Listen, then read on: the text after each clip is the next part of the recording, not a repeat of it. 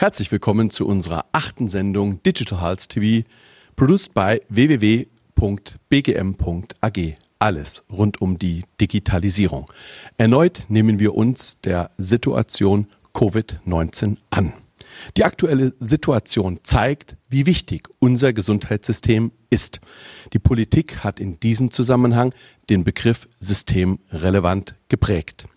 Ziel ist es zu vermeiden, dass unser Gesundheitssystem durch eine zu hohe Anzahl von Infektionsfällen zusammenbrechen könnte. Auch heute habe ich mir wieder interessante Gäste zu einer Diskussion eingeladen. Bleiben Sie dran. Als ersten Gast darf ich recht herzlich willkommen heißen Herrn Dr. Botzler. Herr Dr. Botzler ist erster Vizepräsident der Bayerischen Landesärztekammer. Herzlich willkommen. Professor Grün, ich grüße Sie. Herr Dr. Botzler, die aktuelle Corona-Krise zeigt, neben allen Stärken, die unser Gesundheitssystem innehat, auch Schwächen auf. Ginge es uns besser, wenn wir mit der Digitalisierung beispielsweise in der Arztpraxis weiter vorangeschritten wären? In der Pandemiebekämpfung wahrscheinlich nicht, aber wir täten uns natürlich insgesamt einfach viel leichter, weil der Austausch von Informationen über Patienten halt äh, letztendlich auf der Basis eines Flickenteppichs oft passiert. Gibt ja das berühmte Wort vom Faxstandard äh, womit man beschreiben will, dass wir noch relativ weit in der telekommunikativen Vergangenheit uns bewegen. Äh, und äh, vielfach kommen ja auch sonst außerhalb von Krisenzeiten Patienten ungeplant, zum Beispiel ins Krankenhaus, auch nicht während der normalen Praxisöffnungszeiten. Und dann ist es immer großes Rätselraten, äh, wenn der Patient nicht bekannt ist, was der denn vorher hatte, welche Medikamente der nehmen muss und so weiter. Da könnten wir wirklich wesentlich weiter sein und das würde die Arbeit nicht nur vereinfachen, sondern auch den Patienten in ihrer Behandlung dienen. Vielen herzlichen Dank, Herr Dr. Botzler. Mein nächster Gast ist Martina Stampfiebig. Sie ist Bundestagsabgeordnete für die SPD und Mitglied im Gesundheitsausschuss des Deutschen Bundestages. Herzlich willkommen, Frau Stampfiebig.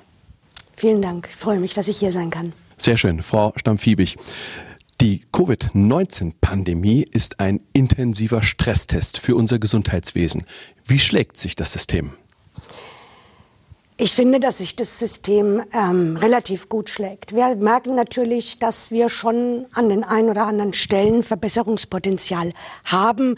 Aber ich bin der festen Überzeugung, dass sich unser System im Vergleich zu vielen anderen bewährt und dass wir jetzt gerade auch beweisen, dass wir ein gutes System in unserem Land haben. Vielen herzlichen Dank. Unser dritter Talkgast in der heutigen Sendung ist Professor Dr. Andrew Ullmann. Er ist Mitglied im Deutschen Bundestag für die FDP und Obmann im Gesundheitsausschuss. Herzlich willkommen, Herr Professor Ullmann. Dankeschön, dass Sie mich hier haben. Herr Professor Ullmann, die FDP steht für Liberalisierung auch im Gesundheitswesen und plädiert für mehr Unternehmertum und Eigeninitiative. Wie gestaltet sich dies vor dem Hintergrund der aktuellen Versorgungslage? Also die FDP steht eigentlich auch für Verantwortung und auch sehr für Qualität im Gesundheitswesen. Dafür setzen wir uns ein und wir wissen auch sehr klar, und das wollen wir auch nicht ändern, dass das Gesundheitswesen sehr regulativ ist. Und da äh, gibt es ein allgemeiner gesellschaftlicher Konsens, dass auch planwirtschaftliche Elemente da auch stattfinden und äh, Kompetition eher begrenzte Möglichkeiten auch darstellt wir stehen eigentlich ganz klar jetzt in dieser Corona-Krise dahinter, dass das Gesundheitssystem äh, widerstandsfähiger sein muss. Es hat sich ja nicht gerade als sehr widerstandsfähig gezeigt. Stichwort Schutzkleidung zum Beispiel. Und das ist eigentlich unsere Zielvorgabe als eine liberale Partei hier in Deutschland. Vielen herzlichen Dank, Herr Professor Ullmann. Mein vierter Talkgast ist Bernd Altpeter. Er ist Geschäftsführer der Curali GmbH. Herzlich willkommen, Herr Altpeter. Herzlich willkommen. Herr Altpeter, Ihr Unternehmen bietet mit Telipro eine Software an, eine Plattform, mit der sich Arztpraxen und Patienten vernetzen können. Aktuell sogar kostenfrei. Inwieweit ist die Digitalisierung bzw. sind die Unternehmen, wie beispielsweise Ihr Unternehmen, Gewinner der Covid-19-Krise? In den letzten Jahren haben wir viele Ressentiments kennenlernen dürfen gegen die Digitalisierung. Es ging um Datenschutz. Äh, es ging um Anwendungsbarrieren. Und äh, wir können sagen, dass jetzt die Leute sich natürlich sehr positiv mit dem Thema auseinandersetzen, auch gewillt sind zu verproben. Also das bedeutet, dass wir jetzt auch Menschen haben, die bewusst Erfahrung sammeln und sich dem nicht mehr verschließen, sondern im Gegenteil öffnen. Und das ist natürlich die beste Chance für die Zukunft. Vielen herzlichen Dank, Herr Altpeter. Herr Dr. Botzler, Sie sind chirurgischer Oberarzt. Geben Sie uns doch bitte einmal einen Einblick in das Handeln der Ärzte. Fühlen Sie sich ausreichend geschützt?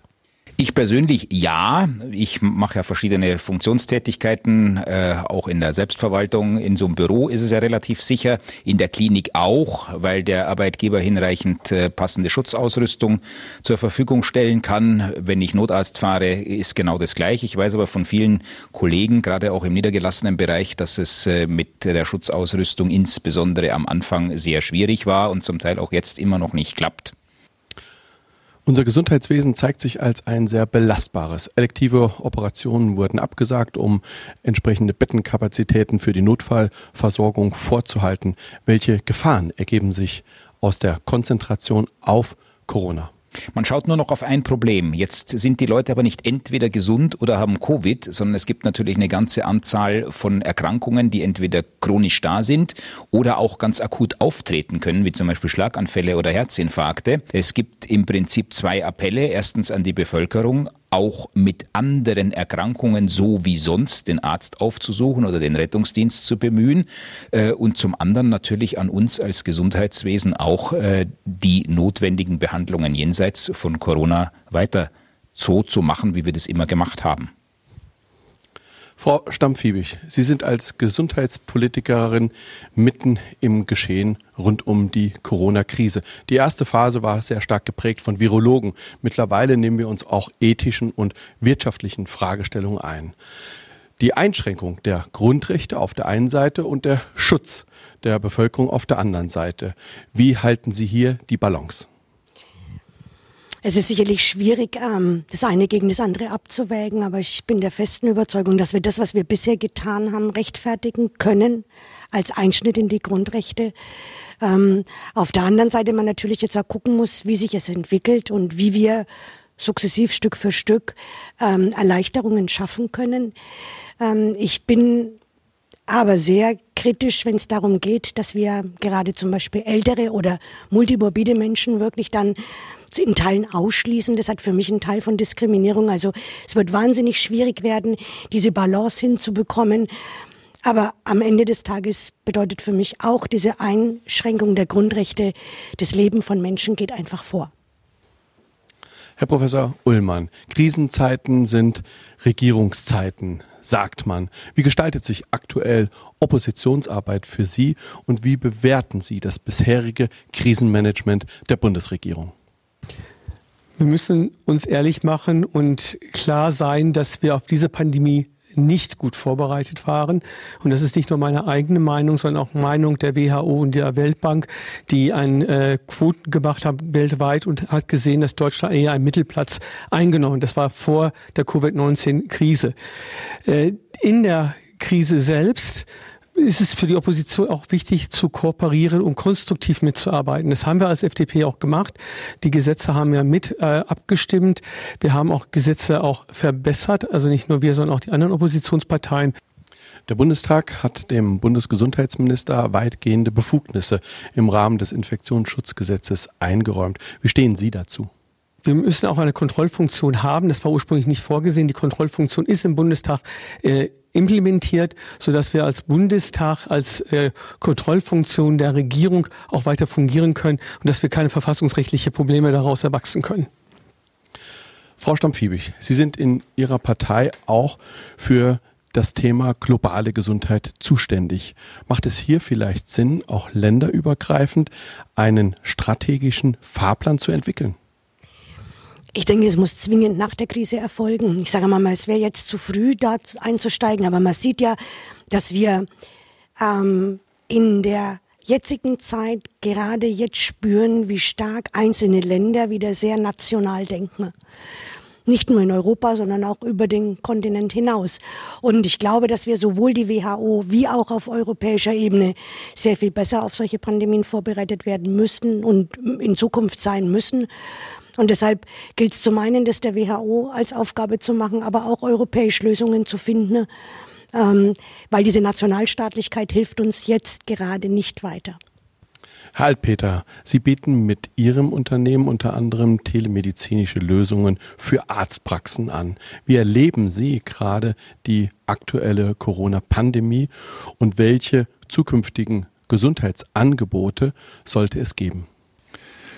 Natürlich erleben wir eine ganz konkrete und gestiegene Nachfrage an Lösungen, ähm, teilweise selbst gebastelt nenne ich das mal, weil natürlich äh, viele Möglichkeiten im digitalen Universum verfügbar sind.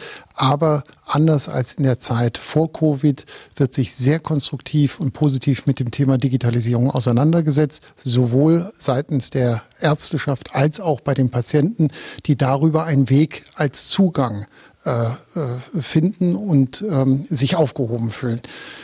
In Zukunft wird es so sein, dass wir sicherlich ähm, viel stärker die Integration von digitalen Anwendungen im Alltag erleben werden. Ähm, das ist jetzt bestimmt beschleunigt worden durch die Situation. Gleichwohl, wir müssen die gesetzlichen Rahmenbedingungen schaffen. Das Thema Vergütung ist omnipräsent. Wir haben es jetzt noch nicht gelöst. Deswegen ist eine große Unsicherheit im Markt. Aber auch dieses Thema haben wir jetzt alle auf der Agenda und ich glaube, dass man sich verstärkt mit dem Thema auseinandersetzen wird. Wie sieht die Situation im Markt aus? Auf der einen Seite Patienten und auf der anderen Seite die Ärzte. Bei den Ärzten sagte ich gerade, dass sie sich sehr intensiv damit auseinandersetzen. Gestern habe ich äh, gehört von einer Praxis, äh, die sich zu einer Covid-Schwerpunktpraxis gerade wandeln möchte und dementsprechend auch digital aufstellt, dass sie dem Patienten Zugang zur ärztlichen Versorgung gewährleistet. Ähm, bei den Patienten ist es noch eine Durchmischung, weil nicht alle Patienten erreicht werden mit Möglichkeiten und mit Maßnahmen. Gerade ältere äh, betroffene Personen, Risikogruppen, finden noch nicht den Zugang über die digitalen Kanäle. Auch die Videosprechstunde ist dort noch nicht wirklich strukturell durchsetzt. Insofern ist dort ähm, ganz dringend geboten, dass der Dialog zwischen Arzt, der ein Angebot formulieren kann, und Patient, der auch das annehmen kann und weiß, was er zur Verfügung hat, dass wir das strukturell ein bisschen aufbereiten und damit zukunftssicher machen. Herr Dr. Botzler, bereits Ende März hat die Bayerische Landesärztekammer darauf hingewiesen, dass Schutzkleidung nicht in ausreichendem Maße vorhanden ist. Über eine allgemeine Maskenpflicht sollte erst entschieden werden, wenn der erstgenannte Punkt abgearbeitet ist. Nun bekommen wir die allgemeine Maskenpflicht, dennoch gewinnt man den Eindruck, dass die medizinische Schutzkleidung noch nicht flächendeckend in ausreichendem Maße bundesweit vorhanden ist. Können Sie hierzu kurz Stellung beziehen? Das Versorgungsdefizit ist noch nicht so richtig verschwunden.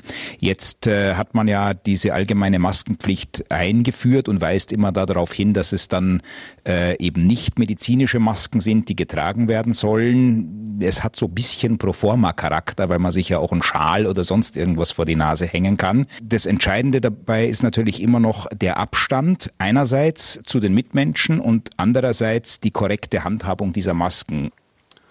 Frau Stamm-Fiebig, neben den Lieferengpässen im medizinischen Schutzausrüstung hören wir auch immer von Lieferengpässen bei Arzneimitteln. Sie sind in Ihrer Fraktion Berichterstatterin für Arzneimittel. Wie beurteilen Sie dies? Ja, die Situation hat sich sicherlich noch einmal verschärft im Vergleich zu vor der Pandemie. Wir haben ähm, seit der Pandemie über 200 Meldungen mehr beim BfArM. Also wir haben jetzt über 400, 428, glaube ich, waren es heute Morgen. Ähm, verschreibungspflichtige Arzneimittel, die nicht lieferbar sind. Und die Situation wird sich noch weiter verschärfen. Wir haben ja schon einige ähm, gesetzliche Maßnahmen ergriffen. Ich hätte mir da auch noch mehr gewünscht bei der Dokumentation und vor allem bei der Meldepflicht.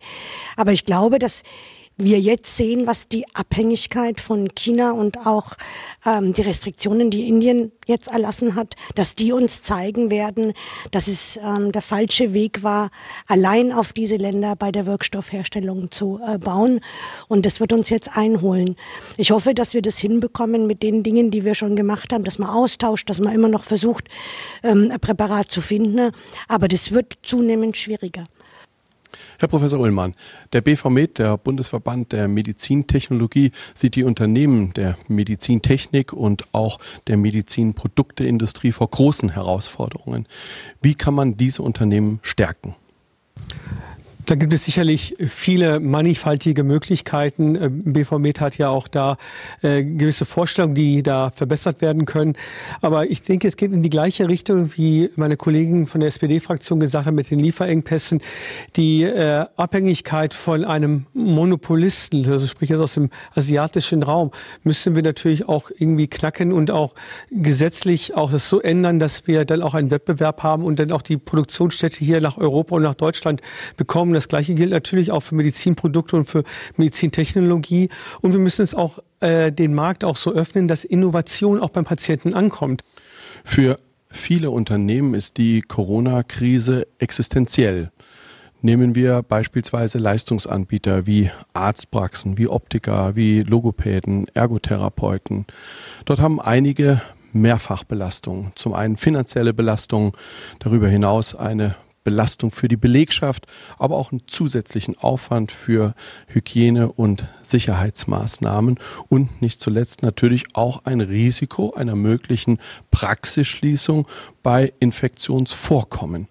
Welche Lösungen werden hier seitens der Politik angestrebt? Also wir können jetzt erstmal sagen, was die Regierung bisher angeboten hat und das war wenig bis gar nichts.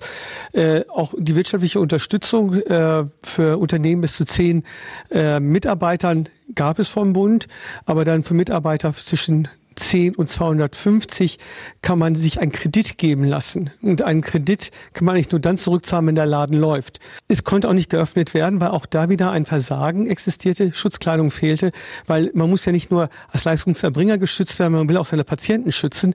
Man weiß ja selber nicht, ob man irgendwann mal doch sich infiziert hat und dann asymptomatischer Überträger ist. Frau Stampfiebig, durch die Corona-Krise leiden auch die Krankenhäuser. Einerseits der Aufbau der Intensivkapazitäten, andererseits der Abbau von Akutleistungen. Der Bund hat hier ein Hilfspaket geschnürt für Krankenhäuser, für Pflegeheime. Können Sie uns dies einmal kurz erläutern? Hat relativ kurzfristig ähm, dieses Gesetz gemacht, um erst einmal den Aufbau der Intensivkapazitäten das äh, Abkündigen der normalen Regelversorgung hinzubekommen. Und ich finde, das muss man auch sagen, der Aufbau hat funktioniert. Ja, also ich bin wirklich überrascht, dass das so schnell funktioniert hat, dass wir diese Kapazitäten zur Verfügung stellen. Wir haben schon Hinweise bekommen zu dem Zeitpunkt, als wir eingeführt haben, wie die Krankenhäuser entschädigt werden sollen und auch für Lehrbetten entschädigt werden sollen dass es wohl für die kleinen und mittleren Häuser auskömmlich ist, aber für die Maximalversorger und für die Universitäten nicht. Es darf ja auf der anderen Seite auch keinen Anreiz geben, dass man ein Bett leer stehen lässt, weil es unter Umständen mehr Geld bringt als eine Behandlung. Und solche Anzeichen haben wir mittlerweile auch schon, dass es in den Bereichen ähm, dazu kommt, dass es Fehlsteuerungen gibt. Also wir werden uns zeitnah damit beschäftigen und ich denke, dass wir noch im Mai darüber diskutieren werden, wie die Krankenhäuser in Zukunft für Lehrbetten oder für Verschaffung von Intensivbetten äh, entschädigt werden. Herr Dr. Botzler, inwieweit wurden die Ärztekammern in die politischen Entscheidungen mit einbezogen, zum Beispiel auf Bundes- oder auf Landesebene, konkret vielleicht der Fall Bayern und die Bayerische Landesärztekammer? Wenig. Wir sind jetzt natürlich auch nicht die, die die Versorgung organisieren, wie zum Beispiel die KV im niedergelassenen Bereich oder die Krankenhausgesellschaft als Dachverband der Krankenhäuser. Äh, trotzdem hätten wir uns äh, vielleicht die ein oder andere intensivere Rücksprache durchaus vorstellen können und auch gewünscht. Äh, von so mancher Neuerung und Änderung haben wir dann sozusagen wie die Bürger auch äh, aus den Medien erfahren. Herr Altpeter, Sie haben die Digitalisierung einmal als Schnellboot bezeichnet. Das deutsche Gesundheitswesen ist eher der Tanker, der vielleicht schneller fahrender oder schneller werdende Tanker. Wie kann unser Gesundheitssystem diese Geschwindigkeit steigern? Wir müssen erst einmal die Digitalisierung wirklich verstehen und sagen, wie schnell wandelt sich das Thema eigentlich täglich. Wenn wir uns äh, jetzt überlegen, äh, im DVG die Frage der Änderung von Leistungen innerhalb einer Applikation, dann ist das ja ein schwer zugreifender Bereich innerhalb einer Gesetzesgebung. Aber dafür muss man auch auf der anderen Seite überlegen, inwieweit man wirklich alles durchdefinieren muss. Faktisch ist, wir müssen uns den Gegebenheiten der Industrie annähern und wir müssen einen Mittelweg finden aus Regulatorik, dass die sinnvoll zum Schutz von Patienten und Anwendern ist, aber auf der anderen Seite die Logik des Marktes auch reflektiert.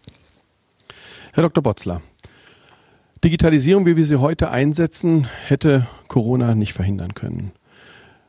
Hätte es uns jedoch helfen können, wenn wir bereits weiter im Bereich der Digitalisierung gewesen wären, beispielsweise Digitalisierung Artsprechstunde?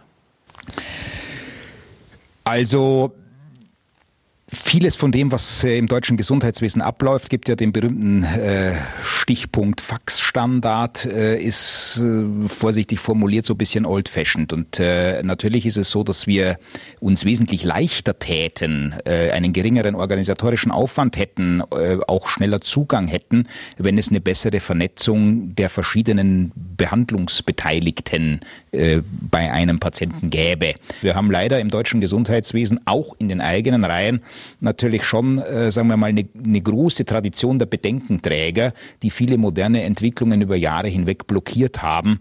Äh, vielleicht können wir das irgendwann überwinden. Natürlich haben Neuerungen immer auch Gefahren, die muss man sehen, die muss man erkennen, die muss man bannen, aber man darf in diesem Bann nicht so weit gehen, dass man sich den potenziellen Nutzen auch gleich mitversagt. Herr Professor Ullmann, bei aller berechtigten Kritik, die wir bereits gehört haben, es hat sich eine starke Start-up-Szene in der Medizin und Biotechnologie entwickelt. Hotspots sind beispielsweise Berlin, Hamburg, aber auch an anderen Orten. Stimmt Sie dies für die Zukunft unseres Gesundheitswesens positiv? Grundsätzlich die Frage kann man sehr schnell einfach mit Ja beantworten, aber wir müssen natürlich auch die Rahmenbedingungen, die ordnungspolitischen Rahmenbedingungen auch schaffen, damit die Startups auch überleben können. Weil wir haben auch sehr viele äh, Firmen, die auch wieder in Insolvenz gehen. Das darf man auch nicht vergessen. Und äh, das ist natürlich auch die andere Seite dieser Medaille. Und alles, was jetzt hier angesprochen worden ist, etwas ganz Wichtiges, wir ordnungspolitisch auch, auch wahrnehmen. Ordnungspolitisch ist es ganz wichtig, Datenschutz. Das muss gewährleistet sein. Da muss der Staat eigentlich für aufkommen kommt. Patientensicherheit ist etwas, etwas ganz Wichtiges. Wir müssen aufklären, dass auch Digitalisierung im Jahre 2020 etwas von Vorteil ist. Es ist eine Weiterentwicklung der Medizin. Telemedizin äh, wurde ja beispielsweise erwähnt. Aber zur Telemedizin brauchen wir auch die digitale Infrastruktur. Ich brauche ja nicht zu sagen, fahren Sie einfach mit dem Zug. Ich erlebe es ja äh, regelmäßig zwischen Berlin und äh, Würzburg. Äh, bricht das Internet ab und ich habe alle meine Unterlagen in einer Cloud und dann kriege ich die Unterlagen nicht. All, all das sind Aufgaben, die wir hier noch erledigen müssen in Deutschland. Wir hängen hinten dran und ich bin froh, dass wir eine Start-up-Szene haben. Ich habe nur die Sorge, wenn wir nicht ordnungspolitisch endlich hier zu Potte kommen in unserem Lande, dass diese Menschen auswandern. Es gibt eine ganz andere Start-up-Kultur in den Vereinigten Staaten und auch das Geld ist da lockerer. Auch die Möglichkeiten der Investition sind in den Staaten besser als in Deutschland. Frau Stampfebig, wagen wir einen Blick in die Zukunft. Was sind die Erkenntnisse, die wir bereits heute aus der Corona-Pandemie mitnehmen können? Ich glaube, das wäre ein bisschen voreilig zu sagen, jetzt schon Erkenntnisse zu ziehen. Wir wissen, wo wir unsere Defizite haben. Ähm, wenn wir an das Thema Schutzkleidung, wenn wir an das Thema Arzneimittel, wenn wir sehen jetzt, ähm, wie abhängig wir sind. Aber wir haben auch, und ich möchte das schon nochmal betonen, innerhalb von kurzer Zeit unser System verändert ja, wir haben Intensivkapazitäten geschaffen wie kaum ein anderes Land. Wir sehen Gott sei Dank keine Bilder wie in Italien oder in Spanien, in Deutschland. Und ich denke, bei allem, was an Kritik angebracht ist, muss man schon mal sagen, ähm, haben wir in relativ kurzer Zeit viel geschafft. Ich glaube, ein Resümee kann man dann ziehen, wenn es, wenn es wirklich geschafft ist. Herr Dr. Botzler, wo sehen Sie den Weg der Medizin hingehen in den nächsten Jahren? Brauchen wir einen Digitalpakt, ähnlich wie beim Innovationsfonds, um die Umsetzung digitaler Lösungen zu ermöglichen? Also den brauchen wir definitiv, weil ja gerade die technische Ausstattung vieler Krankenhäuser ein richtiger Flickenteppich ist. Wenn Sie die Kollegen fragen, die in den Häusern arbeiten müssen, dann werden die Ihnen immer klagen über die verschiedenen Systeme, die da nebeneinander herlaufen und die nur relativ schwierig miteinander kompatibel sind, sodass man die gleichen Sachen dann irgendwie fünfmal in fünf verschiedene Systeme eintragen muss. Das ist eine große Infrastrukturanstrengung und die kann aus dem laufenden Betrieb weder organisiert noch bezahlt werden. Deswegen glaube ich tatsächlich, dass man da eine extra Vereinbarung und auch zusätzliches Geld dafür brauchen wird. Halt, Peter, wie gestaltet sich die Digitalisierung, aber vielleicht auch die künstliche Intelligenz nach Covid-19?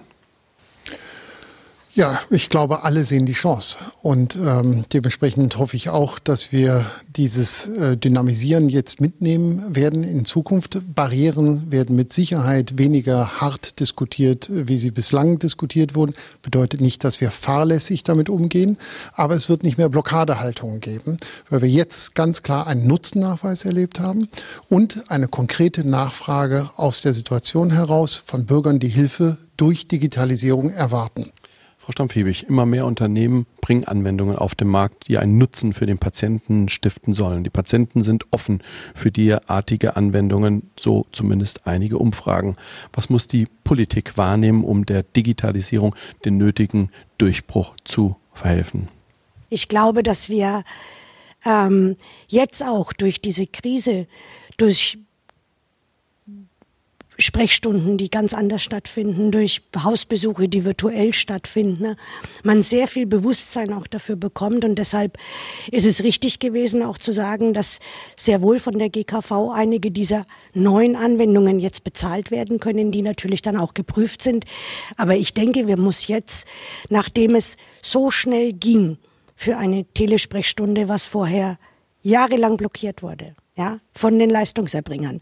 Die haben sich gegenseitig den schwarzen Peter zugeschoben. Ähm, das ging jetzt alles ganz, ganz schnell und das müssen wir uns behalten, denn ich glaube, das ist genau der Weg, den wir weiter verfolgen müssen. Die Menschen müssen einen Mehrwert spüren. Herr Professor Ullmann, in Bezug auf Digitalisierung wird immer wieder der Vorwurf an die Politik herangetragen, dass diese zu wenig für die Finanzierung abbildet. In den DRGs, den Diagnosis Related Groups der Krankenhäuser, sind derartige Mittel aktuell nicht einkalkuliert. Was können wir hier tun? Also ich denke, wenn wir jetzt vom sogenannten DRG-System äh, sprechen, das ja die Abrechnungssysteme in den Krankenhäusern, äh, wird die Digitalisierung kaum wiedergespiegelt. Denn es werden ja äh, Fälle ja durchkalkuliert von größeren oder mittelgroßen, kleineren Krankenhäusern, um dann entsprechend DRG-Ziffern auch äh, zu berechnen. Was wir brauchen, meiner Meinung nach, ist vielleicht eine was ich auch eingangs gesagt hatte, wir haben es äh, beim Zugfahren erlebt. Die Infrastruktur ist unzureichend, aber es ist auch ein Investitionsstau in den Krankenhäusern äh, bezüglich Digitalisierung. Das ist jetzt nicht das digitale App als solches unbedingt, sicherlich auch, aber auch insgesamt die digitale Infrastruktur ist unzureichend. Und da haben auch die Länder sich einen sehr schlanken Fuß gemacht in den letzten Jahren. Die Investitionen in der dualen Finanzierung der Krankenhäuser war eigentlich sehr übersichtlich und äh, da musste halt gespart werden. Und da wäre eine Initiative gerade der Länder äh, wichtig, da eine digitale Infrastruktur äh, Förderungsprogramm zu starten, erst einmal die, die Autobahnen aufzubauen, um dann auch dann digital auch weiterzugehen, weil ich sehe da schon die Strukturen in den großen Kliniken, äh, AI, also äh, künstliche Intelligenz, Mustererkennung, die dann zum Beispiel bei der Herzinsuffizienz frühzeitig erkannt werden. Das sind so Möglichkeiten, die ja schon heute existieren. Aber wir müssen noch einmal die Rahmenbedingungen schaffen. Und eine dieser Rahmenbedingungen ist auch die digitale Infrastruktur auch auf Vordermann zu bringen, dass auch das Wort auch verdient, dass es eine Infrastruktur auch ist. Halt, Peter.